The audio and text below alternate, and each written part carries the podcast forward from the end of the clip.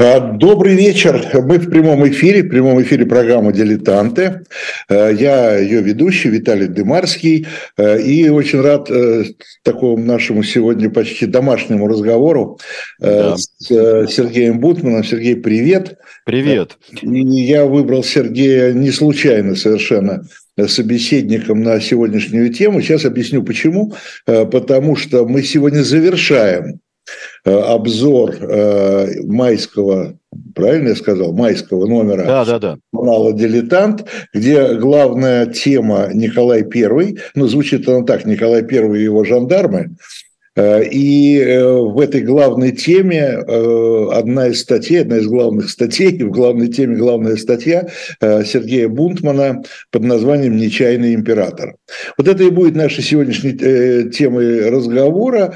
Еще раз напоминаю в 150 если не 150 тысячный раз о том, что наша программа напрямую связана с журналом «Дилетант» и чаще всего с, сам, с последним, самым свежим свежим номером журнала. Э, сегодня самый свежий из вышедших это э, майский номер, но могу доложить нашей публике, э, что буквально вчера, нет, вру, позавчера, уже июньский номер журнала. Все подписали, да? А? Да, да, да. Все, да отправлен в типографию. Жду с нетерпением. И, и со следующей пятницы мы начнем в программе «Дилетанты» рассказывать э, о, э, значит, соответственно, об июньском номере. Э, ну, небольшой секрет, там у нас главной темой и главным человеком, главным персонажем, как и главной темой, выступает светлейший Григорий Потемкин. Да. Вот. Э, э, ну, а возвращаясь к майскому номеру, к Николаю Первому и к Сергею Бунтману э, вместе, вместе с Николаем Первым, ты удал тебе, когда ты писал статью, но я знаю, что ты вообще давно интересовался Николаем Первым, это довольно для тебя, я помню, мы очень часто вне программ и вне журналов говорили на эту тему. А чем он тебе интересен? Вот смотри, а, вот, вот в чем дело. Меня интересовало а, вообще все это семейство. Меня всегда интересовало несколько вещей. Собственно, личность такая сфинксоподобная, огромная, как очень точно написала Анна Федоровна Тютчева, написала, он и кумир, и жрец вот этой религии, государственной религии, которую вот он э, представляет. Он и божество, он и жрец. Вот эта э, фигура такая, знаешь, когда э, видишь в детстве, помнишь, был чудесный мультфильм по э, э, Лескову, по, э, э, был по Левше. Э, был замечательный мультфильм, и там вышагивающий, вышагивающий, вечно вышагивающий Николай Павлович. Там такой э, был несколько подслеповатый, э, близорукий, глуховатый был Александр Павлович, а вот и Николай Павлович вечно вышагивающий. Такой он, не такой. Каков он? А, в связи с декабристами я всегда думал. Я читал «Следственные дела» и а, видел а, замечания. Потом э, как-то на меня большое впечатление произвел э, Василий Ливанов, который сыграл э, молодого Николая, Николая времен э, э, декабрьского восстания и следствия над декабристами. А при этом у нас было, помнишь, а, в нескольких фильмах а, Николая играл замечательный актер Названов. Играл. Великолепнейший. Да, да, да. В фильме «Композитор Глинка» он объясняет Александре Федоровне, императрице, объясняет смысл оперы «Жизнь за царя». Вот когда она там пытается понять, в чем тут дело, и он очень доходчиво объясняет – Э, своим названовским великолепным голосом он объясняет, мужик любит царя, жизнь за него отдаст. И все сразу все а, абсолютно понятно. Так вот, он меня всегда интересовал. Вот Николай, кто... Николай Павлович, он всегда, в советской трактовке, это всегда отрицательный персонаж.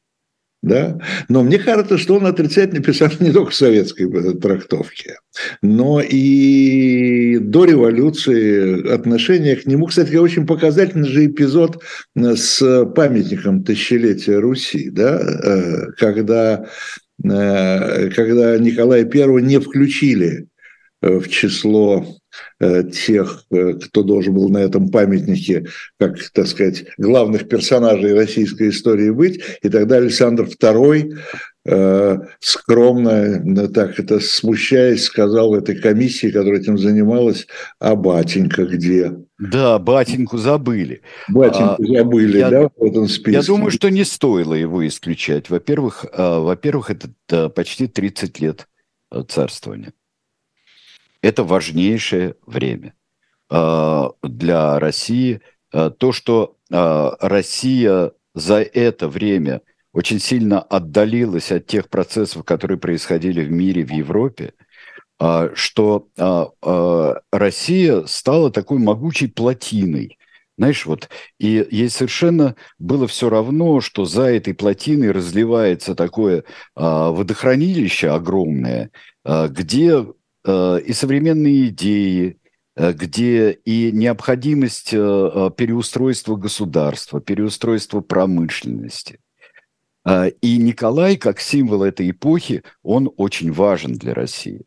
Но а, что я хотел понять, ты знаешь, когда я взялся за эту статью, это же статью, и я с большой радостью за нее взялся, потому что это повод для того, чтобы посмотреть тех людей, которые изучали Николая, почитать их подробно, mm снова подумать вот о роли проведения. Вот как он воспринимал свою роль в том, что случилось, вот это нечаянное что? Нечаянное, ты знаешь, мы нечаянный император, это мы уже и не чаяли, знаешь, как нечаянная радость, да, вот. А тут получается вот э, что человек... А он чаял или не чаял? Не чаял, абсолютно. Он, э, он считал, и мне показалось, что здесь когда э, чем больше я смотрел вот умных людей, которые писали э, настоящих историков и свидетелей эпохи, э, которые писали не для того, чтобы там размалевать или черными, или розовыми красками э, портрет Николая Павловича, а чтобы понять, в чем стержень его, э, его правления и его понимание, э, как нужно управлять Россией. Здесь было две важные вещи – это проведение, и когда он почувствовал это проведение, свою роль, свою роль э, э, мессии, мессии, который призван придержать. А э, когда Россию. он почувствовал? Ты знаешь, мне кажется, э, вот здесь надо отойти вот к тому, почему он стал императором. Ну давай, хорошо, давай, да, да. Вот это, и мы сразу поймем. И, и мы а сразу... Я, я еще до того, как он стал императором, я вот что хотел спросить. Вот когда он стал императором, вот он нечаянный император, да? И такая э, ходит фраза э, по всем, э, так сказать, историческим текстам, что его не готовили в императора. Да, сейчас мы этим займемся. Вот, вот понимаешь, вот понимаешь, в чем дело? А, здесь ситуация сложилась очень часто, как ты знаешь, а, в истории бывает, мы с тобой так полжизни и даже большую часть жизни э, изучали Францию, изучали ее историю. Э, помнишь, как только э, есть э, глубоко эшелонированные наследники, вот сразу что-то происходит такое вот. Ну, как это, нарожали кучу, кучу детей, нарожали, вот как э, тот же самый Филипп Красивый, недавно мы разбирали его царствование с Кузнецовым. Э, у него прекрасные, крепкие ребята – и вдруг все разваливается. Через 10 лет уже почти никого нет. А, и тут, получается, Павел, Павел э, решил покончить, покончить, конечно, с тем бордельером, который творился э, весь его век. Э, с тем, что сам назначает э, при жизни своей, должен император назначить наследника. А вдруг не назначит? А вдруг это пресловутая грифельная доска «отдать все, а кому неизвестно». И что такое все? А, когда э, э, получается, что одна легитимность там у Анны Ивановны, другая у Елизаветы Петровны, там еще Иван VI с Анной Леопольдовной еще, а, потом приходят вообще, свергают Петра Третьего, и приходит совершенно чужая, э, чужая тетя, чужая тетя. А, и Павел Павел принимает глубоко эшелонированный, в будущее закон о престолонаследии. Фактически устав По... царствующего дома, да. Абсолютно. Он принимает это. И все должно быть именно так, автоматически. Старший сын, потом а, наследники старшего сына, а если же нет, там а, второй сын. это все прекрасный порядок. Николай поздний ребенок а, Павловский. У него двумя, а, двумя налетами а, рожали они с Марией Федоровной а, мальчиков. Первый, первая волна еще при бабке была. Это 77-й у нас Александр. Потом почти в стык идет Константин.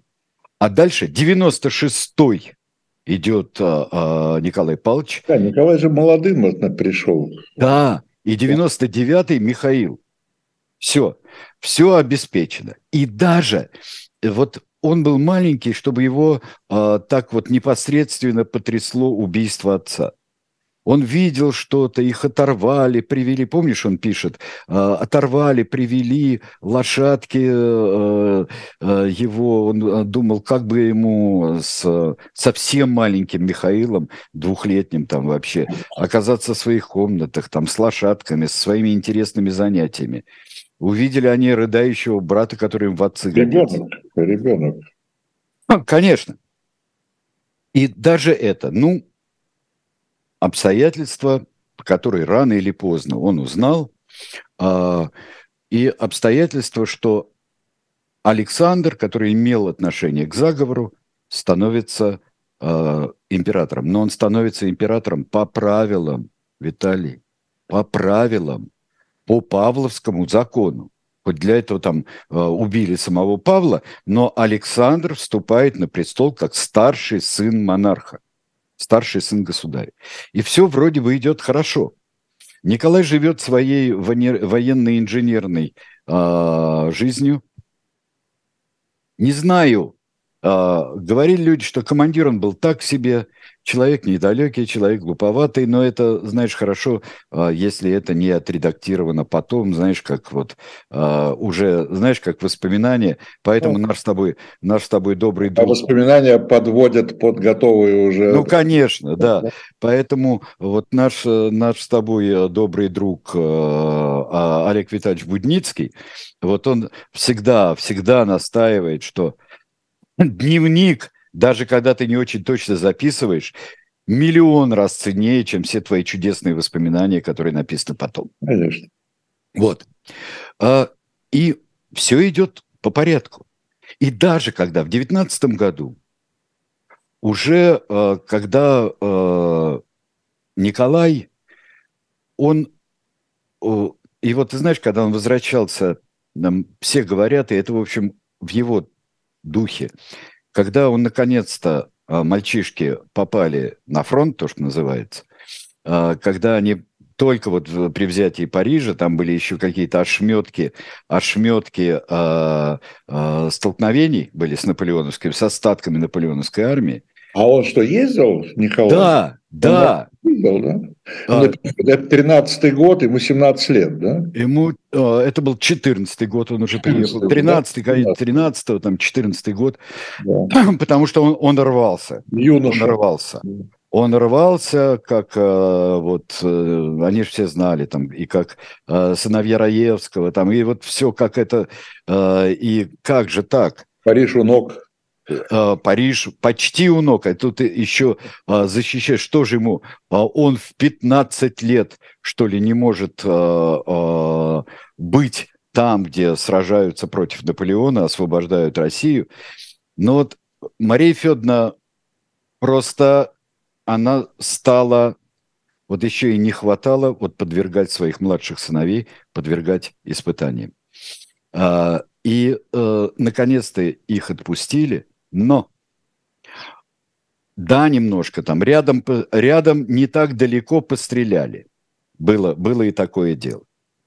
Но а, главное, что он а, увидел по дороге назад, это а, в Потсдаме а, он увидел а, русскую принцессу. и которую ему прочили, и как же ему она понравилась. Это был действительно вот, вот будущая императрица Александра. Он был он был, вот ты знаешь, как вот э, Николай с другим номером, он был очень хороший семьянин. В отличие от э, старшего брата Александра. Старшим братом все очень э, непросто, Виталий Наумович. Ну, Вообще да. очень непросто. Ну, там, до конца э, просто э, не просто его конец.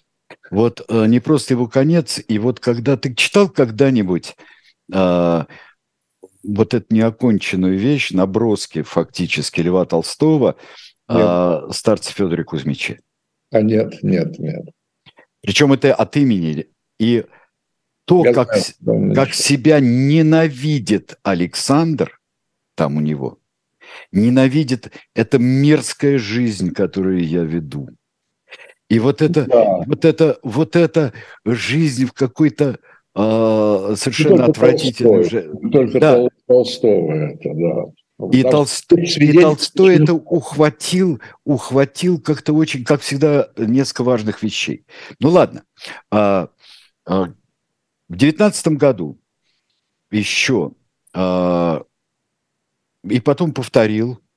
А, Александр говорит, тебе придется править. Не будет править Константин. И в 23-м тоже повторил. Не будет править Константин. Давай скажем он, снова, почему, собственно, Константин... Он отка... Константин следующий. Не было э, наследников законных, э, нет у э, Александра Первого. С незаконными тоже проблемы, и это так не полагается. И, э, конечно, по тем правилам, по порядку, введенному отцом, должен переходить престол Константину. А Константин влюблен. Он понимает, он и влюблен, и э, ты имеешь в виду Лович, да? Ну, я имею в виду Варшаву, да. Ну, вот Константин, хотя был человек хриплый, э, грубый, знаешь, э, и как у него, э, как у отца был голос э, такой же, да и э, видом он своим больше напоминал отца, э, и он считал, да меня убьют меня как отца. Он грубоватый вроде бы человек. У него действительно рев Норда сиповатый, как писал Державин на смерть э, Павла Первого. Э, и ну не хочется ему этого. И а, при возмущении 25 э, года и при следствии, он же, вот э, моя любимая история, как он намекал а, Михаилу Сергеевичу Лунину, что лучше бы поехать поохотиться, подмигивая куда-нибудь вот туда, по западнее. Ну и как-то мы поймем, если ты а, ну, долго будешь охотиться. Лунин, мерзавец, приехал и сказал, все, ваше императорское величество. Он сказал, ну, теперь, братья, я тебе ничем не могу помочь. Ничем. Он, э, в отличие от Николая, он был человеком, в общем-то, своей жизнью. И какой-то индивидуальность у него была э, превыше всего. И вот тут он отказывается – Поэтому, зная о манифесте, прочтя этот манифест, которым э, Константин отказывался, а Александр передавал власть Николаю, Николай в это не верит. Если разбирать его поведение, вот в это э, то самое между царствие, он же одним из первых побежал присягать Константину. Ну, конечно, там в течение, надо еще сказать нашей аудитории, что в течение сколько, одного дня Константин был объявлен императором. Ну, конечно, сразу объявили императором. А заранее был, а заранее, ну, это знаменитая история с Константиновским рублем, заранее был отчеканен рубль да. Да, с Константином. Господи, э, моя первая встреча с Константиновским рублем, вот, э, на которую вот я смотрел в, э, в историческом музее, Это, конечно, было феноменально. Знаешь, это как английская марка с Эдуардом Восьмым, знаешь, который был у меня. Это удивительная история, конечно. Она такая, да. это история для истории. Понимаешь, это история для истории. Действительно, как, э, как э, э, Дрюон предпослал проклятым королям, знаешь, история – это роман, который был на самом деле. Ну да. Вот.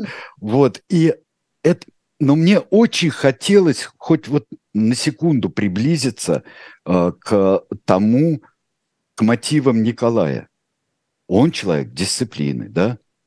Он понимает, что в конце концов будет так. Он все равно не верю, не хочу. Зовут, э, вызывают Константина э, в Петербург. Вызывает Константина в Петербург. Он говорит, ну никуда я не поеду все э, правильно написано.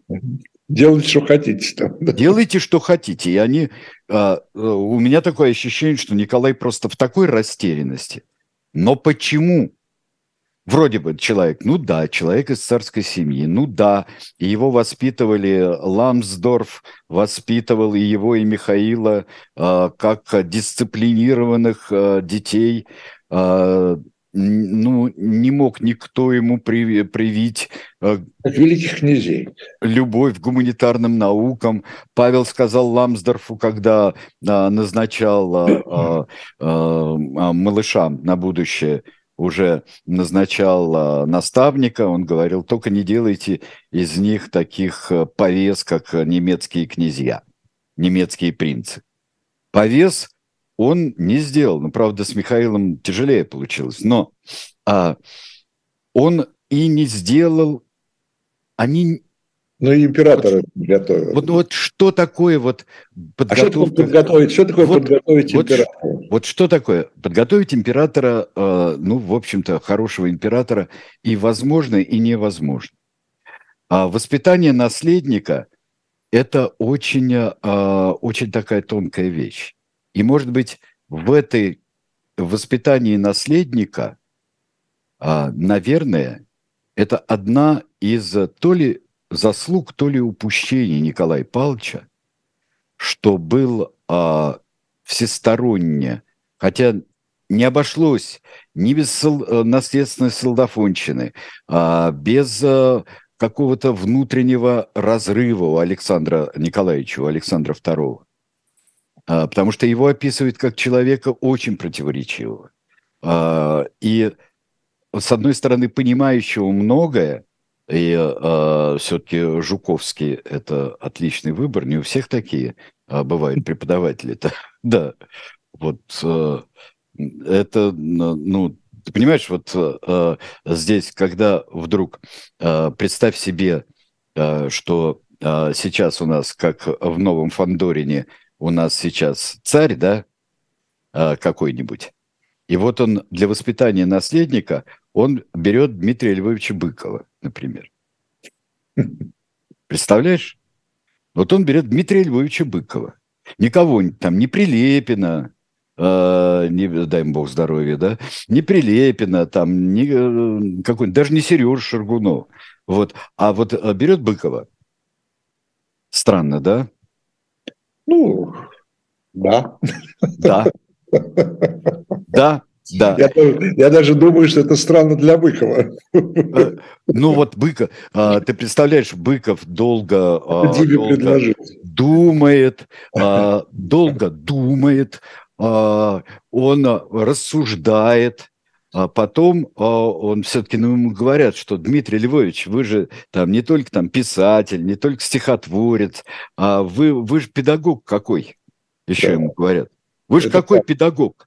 Это а здесь, ну что, вы не хотите шансы э, использовать, использовать для того, чтобы э, у русского царя был наследник, ну, образованный человек и тонко чувствующий.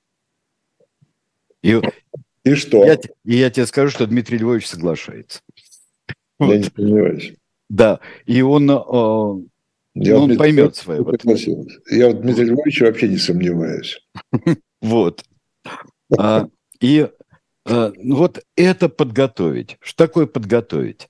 А, вот Екатерина, да, у нее единственный сын, наследник. она его не то что не готовит, она его все время отсылает. Мешает просто. Вот, пойди порисуй, полепи, в солдатики поиграй сначала, а потом а вот с ним невозможно, она считает. Ну, а, просто Павел, он, он всегда ставит такое положение, там, он уже все лучше понимает, и вот так, э, так Панин наготовил. Но ну, у него прекрасный а, воспитатель, Панин, у него великолепные учителя у, у, у Павла. У него э, все, у него путешествия э, есть, ну, да. у него есть э, замечательные просто э, возможности. И э, он их использует, конечно, э, не полностью со своими представлениями, он идет о порядке, лишь бы это было не так, как видимый беспорядок э, был при матери, скорее всего. Э, Николай, да, тоже он совершает путешествие по России. А под это дело э, сооружают кое-какие дороги, между прочим. Вот тебе и показуха. А, как у нас полагается, это не самое плохое, кстати говоря. А, называется «Императоры уедут, а дороги останутся». Вот.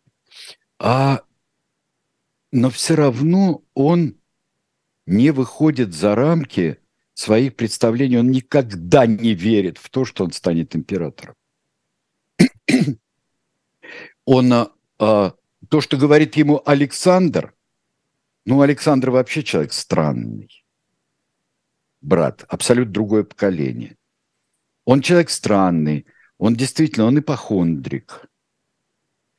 А, в нем проглядывается нечто психологическое, которое приведет а, нас к легенде о старце Федоре Кузьмиче. Чему-то с тем, что, а, например, историю про старца, например, скажем, Петра Кузьмича, там пропавший Николай I, да, после 55 года, да, вдруг объявляется, он где-то вовсе не умер, а где-нибудь объявляется вот Петр Кузьмич, брат Федора Кузьмича. Вот это трудно себе представить. Только это еще нам не хватает. Это, да, это трудно себе не можем разобраться. Александр Сфинкс, Александр, э, э, Александр малопонятен, Александр непроницаем.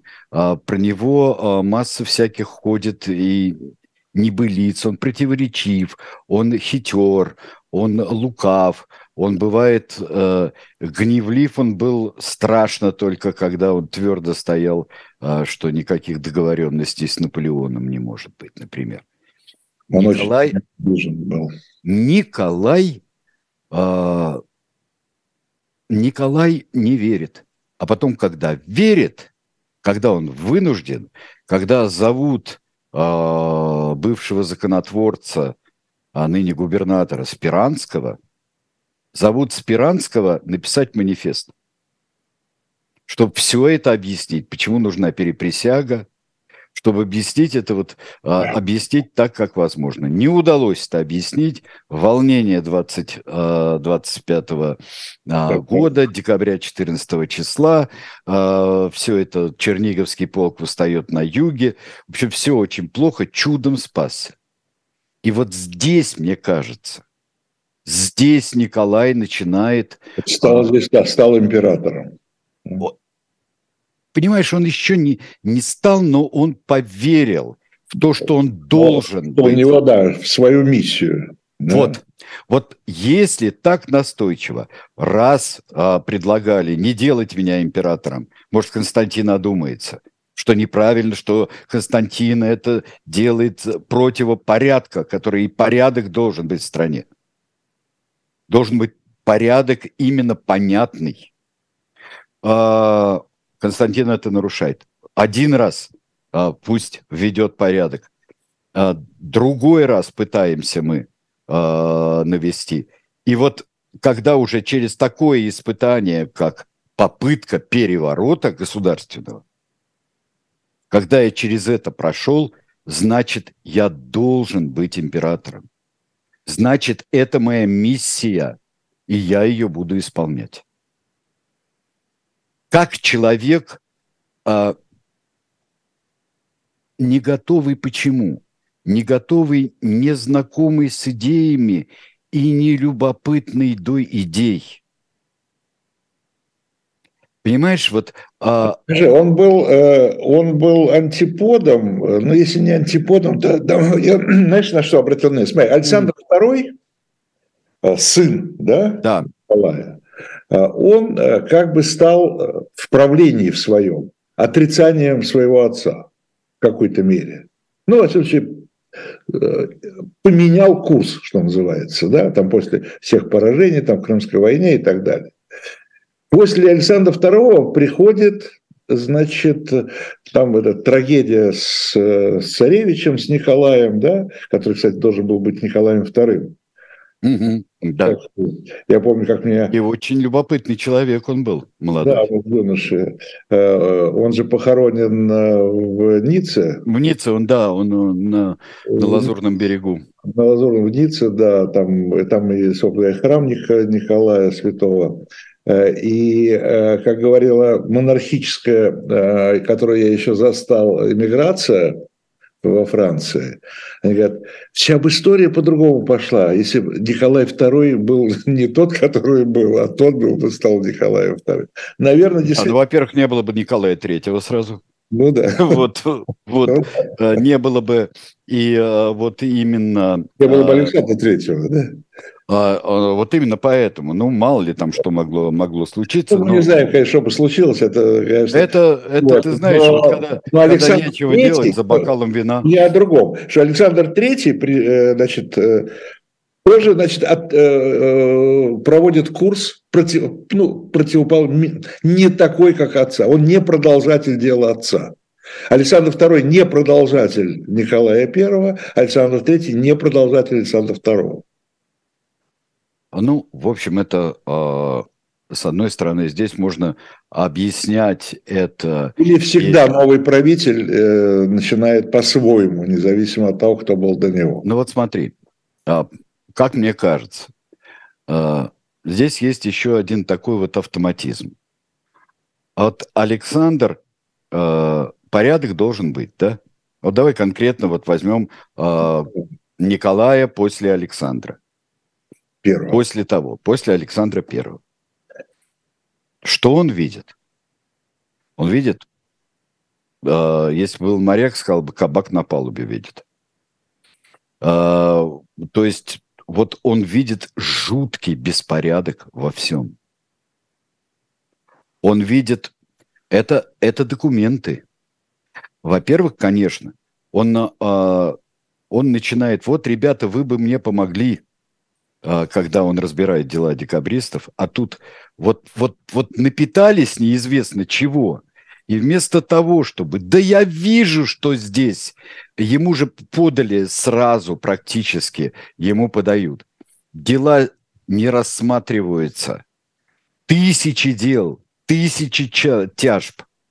Он видит все. Между прочим, это каждый раз остается такой какой-то бардак. После Петра, что ты думаешь, что осталось после Петра Первого? Какой-то такой кошмар. Недоделанные реформы, э, не, э, не проведенные, вот подушную подать эту знаменитую, не собирается она. Вот видят бардак. Сереж, Извини, пожалуйста, вот на, Александ... на Петре я тебя прерву на 30 секунд по просьбе э, наших девушек, которые занимаются сайтом Dilettant Media. Они просили сказать нашей аудитории, что появилась новая книжка. А знаешь, как она называется? Как? Э, Русский мисопогон. О, это, это, э, это чудесно. Знаешь, кто такой мисопогон? Первый да? и 10 миллионов московитов. Зачем Петр приказал рубить бороды, в частности, там объясняется. А мисопогон э, – это как раз борода, э, борода-ненавистник. Ну, Вообще-то да. это в переводе. А, да, это очень любопытная книжка, потому что там вот на, на этом примере достаточно частный и, и вроде бы какой-то такой э, придури Петра э, очень, очень видно и заметно, как это использовалось как это используется для выколачивания денег из людей. Секс, как... Да, так что милости просим на сайт. Да, Экс... шоп дилетант медиа. Экслибрис дилетанта. Ну и, как всегда, вы там можете и журнал приобрести, конечно. Да, естественно. И... Хорошо, а... возвращаемся. Да, возвращаемся. Ну так вот, да, то есть после э, Петра тоже остался бардак, ну, э, в виде, знаешь, этих самых... В виде сбритых бород, в частности. Вот, сбритые бороды, и, знаешь, которые не вымели. И, ну, еще, вот. и, это, и эти сбритые бороды лежат на вал. Уборщица не пришла, и не... Ну, не вот, вот все это. А еще по суевериям, знаешь, нельзя выбрасывать волосы, вдруг кто-нибудь... Ну и так далее. А остается безобразие. Мы не понимаем своих законов. Законы-то не собраны. Что находит Николай? Законы не собраны. А где у нас тут Спиранский опять? Где у нас тут чудесный Спиранский? Спиранский очень понятный для Николая человек. Он был какой-то такой э, странный для Александра, а вот тут вот э, еще уже переставший быть каким бы то ни было реформатором Спиранский. Конечно, да, но он пишет законы, он пишет... Э, конечно, он, да, он, он не столько он сейчас... Он не столько пишет а, законы, а вот он занимается великолепным совершенно делом очень в духе представления Николая Павловича. Он законы собирает и расставляет по полкам все. Он собирает свод законов, вот он, он собирает все. Вот, вот у нас столько законов. Uh, убираем дубли. Знаешь, он как вот, он, он чистит, он чистит государственный компьютер. И его приводит, вот приходит человек, говорит, смотри, бардак тут какой-то вот вообще. А, есть дубли во всех папках. А, на рабочем столе у тебя вывешены какие-то недописанные тексты. И вот это когда вот умный компьютерщик Э, приходит. Спиранский приходит вот с этим. Вот теперь вот видно. Вот Николай Павлович, вот садишься ты за свой компьютер Российской империи, и у тебя это здесь, это тут. Все ясно. Новых я файлов никаких не писал. Все у нас есть, ребята.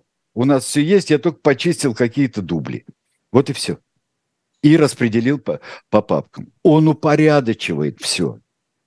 И э, третье отделение с жандармами вводится для того, чтобы вот проверка. Это же вот как а, опускают, знаешь, щуп масла, уровень масла, опускают и смотрят, где у меня там. Вот должна вот эта вертикаль власти должна показывать, чтобы а, воруют страшно. Все. Воруют все. Вору... Ну, ну, ну, просто он действительно э, видит э, невероятное совершенно э, воровство везде. Э, видит. Э, да, что с этим делать? Да, давайте что, давайте упорядочивать. Он все упорядочивает. И миссию свою он видит. Вот приведение в незыблемое состояние. Внук его будет заниматься примерно тем же. А, но Николай не тот человек, который э, будет там кого-то э, слушать невероятно. Он сам все лучше всех понимает, он, ему кажется. Подожди, а Уваров? По-моему, Уваров все-таки такой был при нем.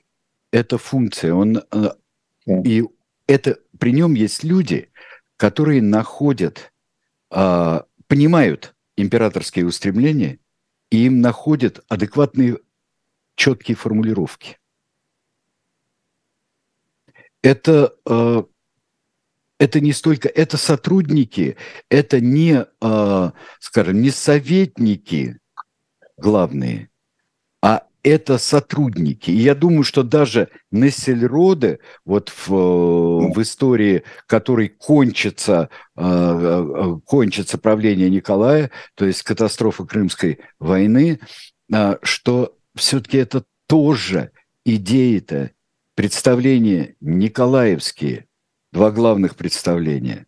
Это то, что а, Турция слаба, и то, что Англия никогда не войдет в союз с Францией.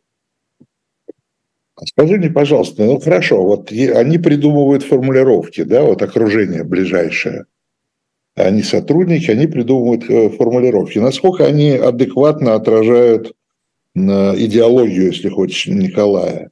То есть та же Уваровская триада, да, знаменитая, самодержавие, православие, народ. Ну да, условно говоря, да, и вот триада самодержавие. Да, она, она это, э, э, это триада, ну так скажем, Уварова или это Николай? Он, или он, Николай.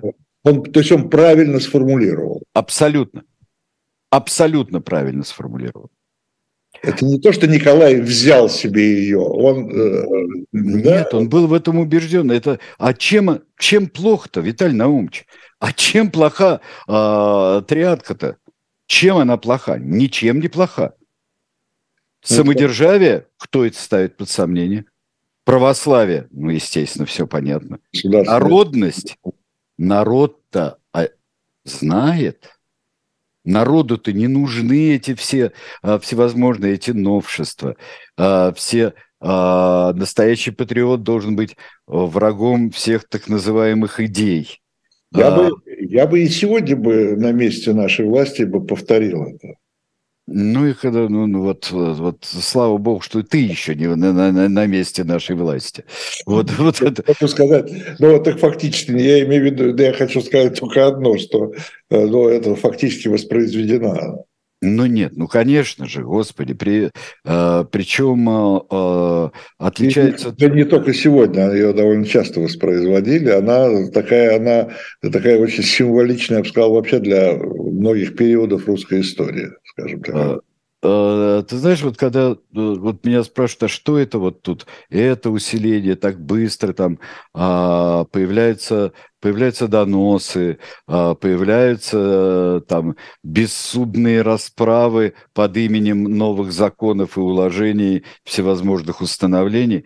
Мне кажется, э, очень часто, знаешь, что наша страна напоминает хрюка на елке все-таки. Понимаешь, он может сколько угодно, на некоторое время. А, ты эту бессмертную книгу читал в детстве, хрюк на елке, да? Ну да. Конечно. Вот. А что может надеть костюмчик, встать на задние лапки и пойти э, там на елку к детям, на елку к детям, но все равно, когда начнут есть, костюмчик слетает, а, вот все, а, и это и приходит в естественное состояние. Мне кажется, никогда э, у нас не хватало исторического терпения прийти в... Э, причем со многих сторон терпения. Э, помнишь, что э, про э, роман Трифонова про народную волю, про Желябова называется «Нетерпение». Да, да, очень хорошо. То есть нетерпение оттуда и нетерпение отсюда.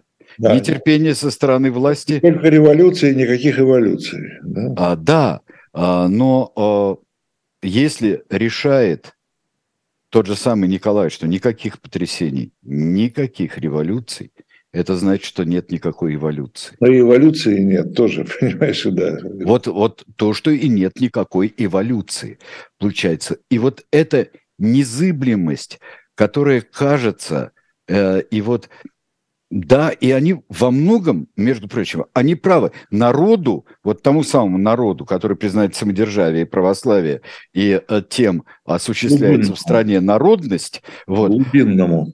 Глубин. Да, глубин, да. Вот народу и не нужно это ничего. И не нужно.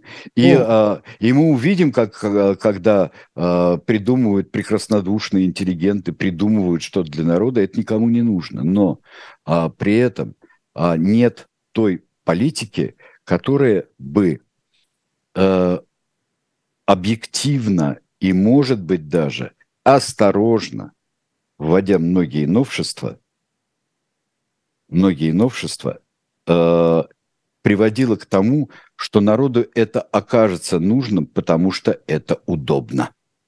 Ну да. Ну, что нужно народу, э, ну, народу в самом широком смысле этого слова, и нужно ли ему реформа, очень хорошо показал пример Александра II потом, да? Но ты понимаешь, что каждое вот, э, вот э, понимаешь, это как зубы, да? Вот э, ты просто у тебя, вот ты откладываешь откладываешь. Вот зачем сейчас я еще там доношу свои природные зубы, э, доношу. Еще немножко подождем. И становится все хуже, э, там, с челюстью, с деснами, возраст. Это ведь тоже приходит э, рано, было при Екатерине, да? С крепостным тем же самым правом и с э, представительным. Хотя 60... она, говорила, она говорила об этом же. 67 год она увидела, как вот это все. Ладно, мы найдем другие пути, и я вот поэтому очень жду Потемкинского номера, э, потому что это человек, который мне чрезвычайно интересен. Э, Потемкин и то, что удавалось сделать э, при Екатерине, не меняя самодержавного характера. Но а, а, здесь это застаревает. И каждый раз еще происходит такая штука с Россией. А, Россия каждый раз приоткрываясь, как это будет при а, Александре Николаевиче, приоткрываясь идеям и приоткрываясь миру одновременно, Россия начинает, а, становится перед той проблемой, она перед проблемой движения с двумя, двумя, на двух скоростях. Потому что перед ней встают собственные проблемы. У нее двуглавый орел, ты не забывай. Ну, правильно. Ну, правильно. Вот да. в этом абсолютно адекватно. Виталик, да, абсолютно адекватно. То есть она решает проблемы, вынуждена решать проблемы, с которыми сталкивается современное ей человечество, и Европа, и так далее, все, что было в 60-х годах а, в Европе, и с ее идеями, и с ее проблемами, и свои застарелые болячки и редко выдерживает. Почти никогда не выдерживаем. Не выдерживаем, потому что а болячки, а болячки э, все наворачиваются, как снежный ком. Но потом приходит э, добрый доктор, э, э, да, Победоносцев, например, приходит, добрый доктор, э, и говорит, просто Николай был сам себе всеми, и, э, и победоносцем, и крылами, и одной головой, и другой головой. И поэтому его, там, например, взаимоотношения с, а, с поэтами, с «я сам буду тебе цензором». Ведь это, да, конечно, это было легче, давай я тебе помогу, да. Но сам факт того, когда государство в лице своего монарха занимается изящным, изящным занимается, и э, даже, хорошо, вот я сам тебе покажу где. И довольно дельные замечания. Ну что, ну, а, напишите что-нибудь в, в, вроде Вальтера Скотта, и там резолюция была, ну, и да. То, что, да, Борис Годунов. Написал Пушкин, а, вроде Вальтера Скотта, он написал первую русскую настоящую историческую повесть в стиле Вальтера Скотта «Это капитанская дочка». Капитанская дочка, конечно. Просто напрямую взятая, а, взятая а, фабула попадания в восстание молодого человека. Вот. Это, и это все. Вот я знаю, мне известно. Заманчиво очень мысль представить себе, вот Николай не стал императором, да? А остался он, знаешь, как, как у Фазилия Искандера. Это тот Джугашвили, который отказался быть Сталиным, да? Вот, какой человек, не нужно ему никакой всей России. Так вот, а Николай Павлович, знающий инженер, уж то, что он э, предлагает, это дельно. Строит в 1954 году гениальный или даже заранее, как он, 50-м, подает там брату записку и говорит, нужно строить укрепление с, э, вокруг Севастополя с континентальной стороны, то есть со стороны суши. Так, так, так, так, так. Гениально было бы. Только вот в чем дело. Вот не будь он императором, очень много шансов, что не было бы Крымской войны, и в таком состоянии бы не пришла Россия к этому. Вот, вот это наша, наша а, даже скорее монархия, это не лотерея, это русская рулетка. Да. Только да. это русская рулетка получается. И э, Николай, если ощущая свое проведение, он был человеком государства. Помнишь, он э, Тютчевой э, сказал очень изящно, изящно, но в духе Людовика XIV, сказала, и когда она читала историю царствования Николая, сидела, читала, подошел Николай, подошел Николай, что вы читаете? Читаю историю вашего царствования. И он показывает, вот оно все перед вами, на себя показывает. И был прав. Красиво. И был прав. Тютчева – гениальный свидетель эпохи. Красиво, красиво, красиво, красиво.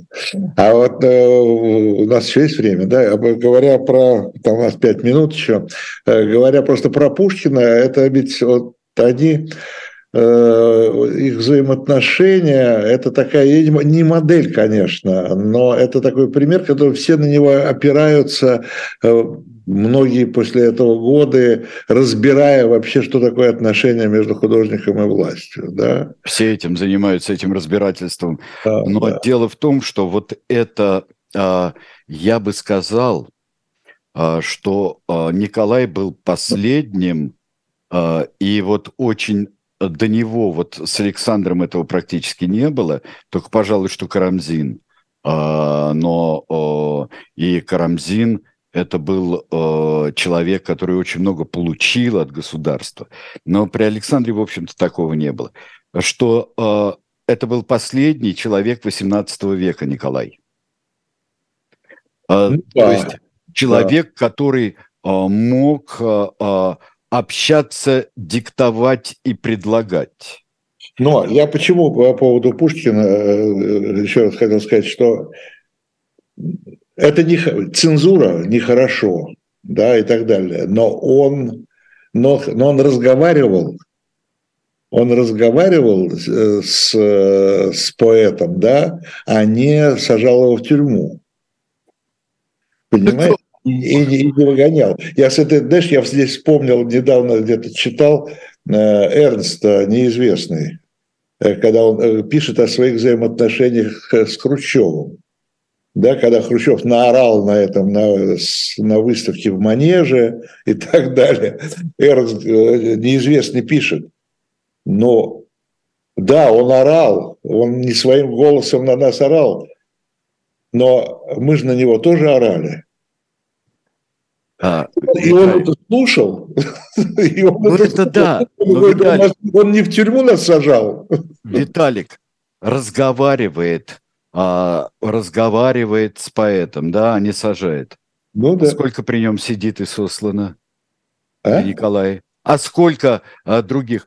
А, мы же не должны забывать, что Пушкин не единственный поэт на, на свете. Ну да. И Пушкин и Мужиковский не исчерпывается ничего. Да, Пушкин а, не, не исчерпывается. И что э, в стране сгущается, но Пушкин умер, э, извините меня, посередине царствования Николая, э, и он уже понимал, что там, в общем-то, это все не так весело. Не так весело, как ему казалось. Да, не так многообещающе, как ему казалось 10 лет назад. 10 да, лет он, назад. Он, он разочаровался, он разочаровался. 26-й год, это вам не 36-й. И, ну, ну, товарищ Сталин тоже с кем разговаривает, за, за а кого сажает. А кого и разговаривает, и сажает. Да, да, ради бога. А кого-то не разговаривает и расстреливает. Да, не разговаривает. Вот было в чудесном спектакле э, э, в, про камерный театр, был спектакль, где опять же Алексей Васильевич Петренко играл Сталина, и он говорит, а что-то все измельчало как-то. А вот где этот Мейрхольд? Что с ним сейчас? Это в сороковые годы. Думать. Да. Спасибо большое, говорю Спасибо. Гутману, да, автору майского номера журнала «Дилетант», в которой главная тема посвящена Николаю Первому.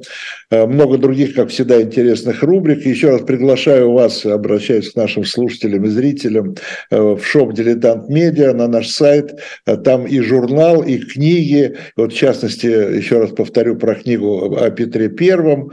Э, почему он брил бороды, собственно говоря. Это, ну, не вся книга этому посвящена, но тем не менее понять, это нам пора уже в 21 веке.